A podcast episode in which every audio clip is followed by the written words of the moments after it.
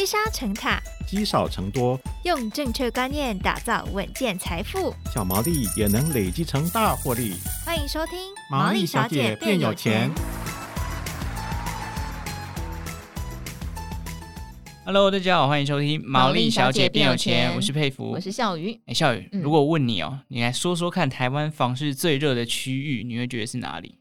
台中，台中，你知道为什么吗？哦、为什么？因为谢金河董事长之前有提过台中。哦、董事长说的 啊，没错没错。对啊，虽然房市有很热，当然有比较不热的区域啊。嗯、那房市整体在今年是呈现一个降温、成交量缩小的这个状况，但每个区域的变化其实都不尽相同哦。所以今天呢，我们就是要来请专家帮我们分析一下现在六都房价的走势变化了。对，因为对于消费者来说呢，掌握一个区域的行情也是很重要啦。嗯、让我们来欢迎今天的来宾是新传不动产智库执行长何世昌老师来到节目当中跟大家分享。老师好，好，Hello，各位朋友，大家好，主持人好。好，我们先请老师跟大家分享一下，就是哦，什么样的条件可能会让一个地区变成一个购物的热区？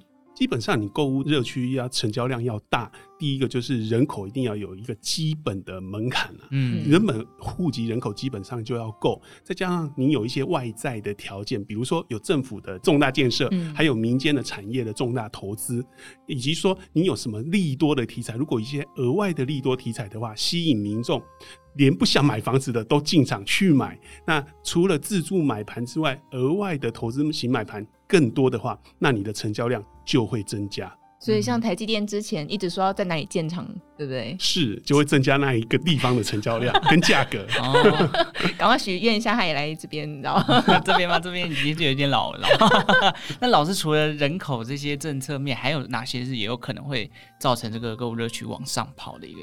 购物热区要增加，其实我们在讲市场要热，一定要有题材。房地产其实就跟炒股票差不多啊。你看最近什么题材最红？AI 嘛，对对嘛？它台积电跟 NVIDIA 到底在涨什么？大家哇一觉醒来变富翁，有没有？对，真的。对啊，如果没有题材可以炒的话，他们的这个很多人可能股票都还套很久。嗯、像很早之前这个台积电六年级有没有？套在六六百块的，然后还还套了很久，现现在已经解套，因为再把配息加进去。其实房台湾房地产也是一样，你只要有题材的话，基本上你的交易热度就会增加。像刚才主持人提到的男子，台积电要设厂的男子，虽然说台积电涨米，两公三米嗨谁，气来两公三米拍谁，即使是这样。它还是涨了嘛？对对，那所以他投资新买盘呢，可能是暂时套住，以后就等解套。要你那如果除了这个南子之外呢，你看台南，台南的 LM 特区其实也是南科的一个题材。嗯，还有这个台中，刚才讲到了谢金河董事长讲的台中也是一样。那台中除了台积电题材之外呢，它还有一个重大的题材就是。最近这几年，大家在喊的台商的产业回流，对，也就是那个谢董在讲的，哇，好像很多台中的工业区都已经抢满了哈，供不应求，工业区土地都卖光了，大厂都进去了。那大厂进去之下，其实你就会发现。题材它带动的其实是市场的购物的信心。嗯，嘿，你看人要有信心，你才能买房子。对，一一间房子是上千万，哎，不是股票十几万而已。所以你要买这个上千万的东西，你一定要有信心。在信心加持之下。交易量就会变得非常的火热，嗯，有量有题材，欸，真的跟股票很像。老师有在投资哦？呃，都有啊，当然我们都一定要稍微摸一下这样子。对，我们现在股市节目也找老师来谈一下。对，没错，这些校友刚刚有讲，对我们刚刚请校友回答的时候，他就说台中嘛，那其实根据这个永庆房屋统计的这个廉政中心的资料。这个房市热区，二零二二年的购物热区冠军就在台中市的北屯区哦。哎，你是台中北屯区人吗？哎，我不是，但是我是东区，哦、我算是比较、哦、老城区那边的人啊。哦、那老师能不能跟我们分享一下，您对于这个台中北屯这一区的房市的看法是什么呢？嗯、台中北屯这个为什么它成交量会大？当然，它第一个就是满足我们刚才提的第一要件。人口量要足够，嗯，因为以台中的行政区人口来讲，北屯是人口量最多的，嗯，大概接近三十万左右，这个量已经是台中市第一名。那除了这个利多之外，我们也提到它也有政府的建设题材，比如说捷运啊。另外呢，还有一个重大的优点就是它跟高价区比起来，它的发展呢是足够的，建设题材也有，可是它相对低价。哦，那相对低价之下，你就会发现它买得起的人比较多嘛。对，我们如不要以七期来讲啊，七期先不要说，我们用这个它旁边的水南从化区来讲好了。水南从化区跟不在北屯哦，可是北屯的十四期从化区跟水南从化区是很靠近的。嗯，那水南从化区呢，去年啊新建案一平喊到上百万。一百万一平啊！对，哇！然后听说石灯还有出现一百万，然后出现之后赶就赶快又被盖牌盖掉了。不过我们不知道它到底是真的假的了，哦、没有看到实际的成交的资讯。但是呢，它的成交价高价案都达到了七八十万是有看到的。嗯、那相对之下，你十四期，哎，就相对低价啦。你我们可以看到十四期最近的推案呢。一般的建案都卖在五十几万左右，当然高价案有卖到六字头，六字头比较少。是可是对于水南还是相对便宜。那相对便宜有什么优势？大家买得起，对，就跟高价股、低价股一样，同样的道理。那它相对低价又有其他我们讲的所有优势的时候，再加上我们刚才提到台中的交易非常火热。它也会带动了市场的投资交易的一个信心，嗯、所以你会看到，如果按照二零二二年全台湾的房地合一税的课征金额来看哦，台中市是台湾 Number One 哇，这这一点很特别，因为它是短期交易的第一名，代表很多投资客的买盘，投资客买盘真的非常的旺，都跑到台中了。对，哦、那台中买盘很旺的话。呃，相对低价的这个北屯区呢，它就变成一个交易热络的地方。嗯，嘿，对，潜力股的感觉，对不对？哎、欸，不过我一直有个问题很好奇，就是到底一个地方成为热区，对于投资人或者是说对于自助客，它的好处是什么？其实坦白讲，对自助客来讲是没有比较大的好处，因为你如果上车上晚了，哎，不止没赚到，还可能会套到，嗯、所以。对于自住客来讲，你当然不希望投资过热了。可是对短期投资客而言，他当然要交易过热的时候，他如果频繁换手，他的获利空间就比较大，就好像股票短进短出、杀进杀出一样。嘿，像这个。台股啊，开放每日当冲以来，就有很多这个当冲客有没有？嗯、其实房市短期交易就有点类似这个味道。你的市场交易量够大的时候，你下车是比较好下车的。那、嗯啊、你如果是比如说你买在比较偏僻的地方，像雾峰啊那种，你要短期偷下想要下车都不容易下车，嗯、因为你的车票不知道要卖给谁啊。哦，原来是这个差别。所以对于自助客来讲，好像哎，还是不要变成热 区比较好。对自助客来讲，你就要。提早上车，比别人早上车，你当然就可以享受到那个增值空间。嗯，可是晚上车的话，你就要承受那个痛苦。但眼光也要蛮精准。对，所以就等于我们如果要在这边买我们自住房的话，我们可能要花一段时间先了解一下区域的变化，比如说什么样的厂可能会进驻哦，有什么交通的发展，对不对？是。那我也想问一下，既然自自助客可能要做很多的功课，那当然目前这个六加一都这个六加一都的各自的房市的变化，嗯、其实都不太一样。老师能不能跟我们简单讲一下这六加一都的房市变化？确实，这个是一个非常重大的议题。为什么说非常重大？最近这个赖清德赖清德总副总统，他不是说房价正在跌吗？对，结果很多网友一直在骂他，可是他其实说的没有错。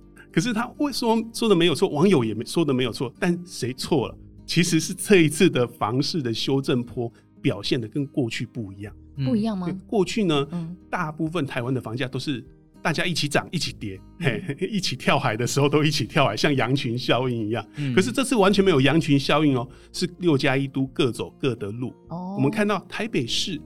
的房价已经新建案房价跟中古屋房价都同步在走跌了。对，从去年第四季，从这个新一房价指数或者内政部住宅价格指数跟国泰房地产指数都在下跌。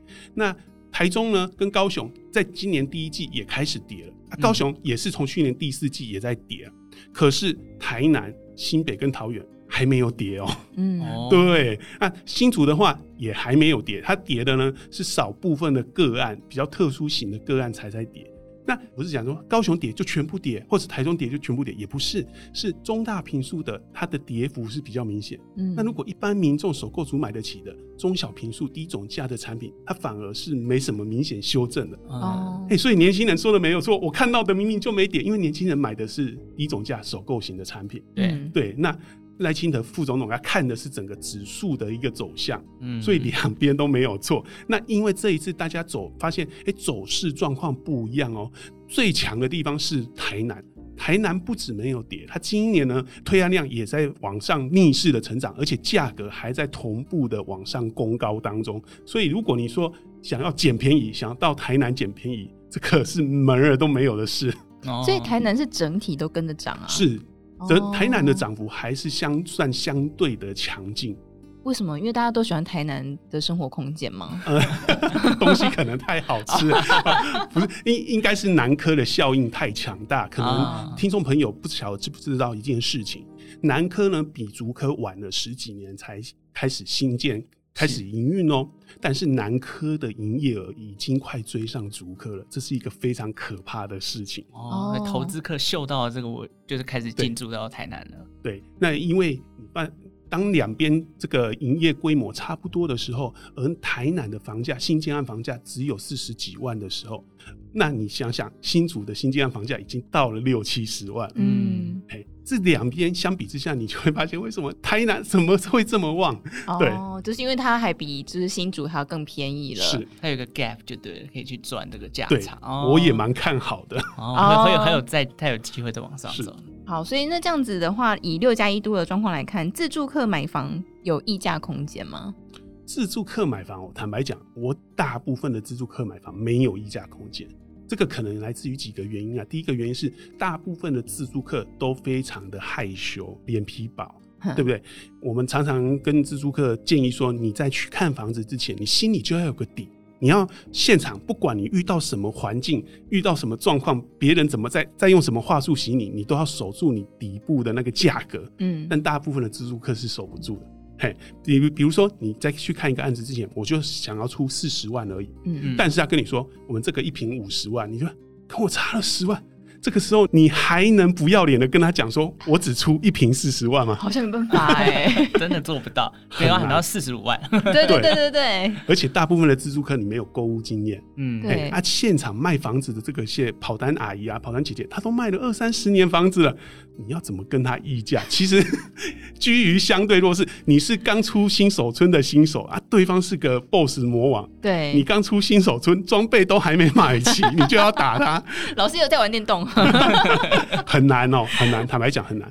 那其实呢，你我会建议你就用实价登录的价格去出，往下出，因为现在是买方市场。哦、那你用实价登录呢，你至少可以说动对方，那是政府公证的后的一个价格，政府认证的价格。嗯、可是呢，你不要期待说你现在能用七折八折的价格去买到房子，嗯，这个也不太实际。所以九折可以，我觉得九五折左右能买到就已经算很不错了。嗯，那未来。以这样的房市的状况，它的买气会一直往下掉，之后可能会到九折吗？还是老师你觉得房市有可能接下来已经底部快要形成，要准备反转了呢？这个我觉得两个答案都是有可能同时发生的，因为我们认为这一次平均地权条例修正案如果在七月一号上路的话，它应该可以让房价加速赶底。加速赶底不是说房价一下子跌很多了，是下半年的房价的修正幅度应该会比上半年更明显一点。嗯，嘿，那再加加上说，大家都预期二零二四的经济会比较好，嗯，那可能各国的央行也会陆续的降息，所以明年的房市复苏的几率是蛮高的。嗯，因此看起来呢，这一次波的房价修正很可能是一个短期的效应。那修正的时间呢，大概是今年到今年年底。到第四季到明年的第一季初左右，可能就是一个相对的谷底了。因此，如果你要买房子，最好把握下半年这个时间。尤其是我们刚才提到平均地权条例修正案，它是一个全新的法案，它是一个新法，预收禁止转售措施也是全新的一个措施。嗯、那这个新法上路之后，市场都会出现一个大地震、大混乱的一个状态。嗯、那这个状态可能会持续个半年左右。这个时候，你就要趁这个卖方可能信心有点动摇的时候，趁他病要他命哦。这个时候去买是比较有可能掌握到比较大的溢价空间的。哦，嗯、哦，所以听起来好像。如果要买的话，就是趁今年下半年可以赶快进场了，对不对？对，没错。因为过去哦，我们发现很多首购族最可惜的就是说，他看到房价跌的时候不敢买，因为他自己也会怕，嗯、他怕接到打刀子。嗯，也然后另外一部分的首购族是说啊，跌的不够多，我想要在等它。跌更多一点，对对对，啊，就很就变成空手看它跌下来，再空手看它涨上去，看它楼起，看它楼塌，很可惜，对不对？对啊，二零一六年不就是这样吗？哦，才短短几年而已。对啊，真的，所以这是那个之前 SARS 的时候，大家不是都房价跌一波嘛？所以这一次新冠疫情，大家都期待它跌。嗯没错，没有，对不对？像 SARS 那时候啊，SARS 前一年其实是房市交易量的相对低点。嗯，那二零一六年呢，也是房市交易量的最低点。嗯，那如果今年呢，房市交易量跌破三十万栋的话，也会是最近这五六年来的最低点。嗯，你看哦，每一次房市成交量最低点，大家不敢买的时候，那一年通常是房市的最谷底。哦，成交量最少的时候就是谷底了。对，配不快，可以进场了。啊，我资金还不够。好，那我想问一下，帮自住客问一下老师的。这个我们刚刚有讲到，想要抓到房市热区的这个潜力点，我们可能要先对自己自住的这个附近做一些相关的评估跟了解哦。嗯、那我想要自己了解，当然要做很多功课。可是既然老师来，我们就来问一下老师，老师有没有觉得后续有哪些这个潜力区域是可能大家可以去留意的？嗯，其实呢，我会建议自住客，你就是买自己的原生地，以自己的原生地当做买房的第一个选择，因为你的原生地你最了解。嗯、你跨区买房的话。可能对地方都非常的陌生，有什么闲物设施自己根本不知道。嗯、嘿，你可能晚上睡觉的时候才看听到隔壁的神经病在锵锵锵锵锵，这个就很可怜，因为千金买屋，万金买邻嘛。对对，买自己原生地是最安稳的。那如果你想要想说啊，自住兼投资的话呢，我会建议就是找一个东西，你只要看一个东西就好了，看正在兴建中的捷运沿线。正在兴建中的捷运沿线，坦白说，这三十年来不会赔过钱。哎，为什么？因为正在兴建中的捷运沿线呢，它在房市空头的时候，它也会修正。嗯，可是它修正的幅度比较少。那买的人这个时候跟你抢的人也会比较少。嗯，可是，在房市回到多头的时候，它的房价涨幅就会比别人更大。嗯，哎，那现在新建中的这个捷运沿线呢，其实北中南都有。嗯，都是你可以布局的一个区域，而且我会建议，如果是选在正在新建中的房市沿线呢，最好选那种二十几万到四十万之间的这种区域。为什么选这种区域？是大部分的首购族、中产阶级家庭都买得起，嗯，他以后的需求会更大。它的涨幅会更明显。嗯哦，嗯，那台中沿线是台中的蓝线吗？是，没错。哦、那如果你说桃园的话，就是绿线；那如果是台北的话，就是万大、综合、树林线。你比如说树林，都是三十几万左右而已。哦。如果是自住客，我们当然是跟自住客来来解释，就是如果你今天要买一个地区的话，当然是以你自己自住的地方为主。那刚刚老师有提供一个方式去了解，如果你想要自住又兼投资，买到潜力的地方，就是沿着这个目前还在新建的捷运附近去找一些啊相关的住宅啊，可能是一个还不错的啊入手的时机啦。那今天也非常谢谢何志昌老师带来那么精彩的分享，谢谢谢谢谢谢大家。好，感谢大家收听毛利小姐变有钱。如果任何房地产或是投资理财相关的问题呢，都可以在 Apple Podcast 留言告诉我们，那我们就下次再见喽，拜拜。拜拜。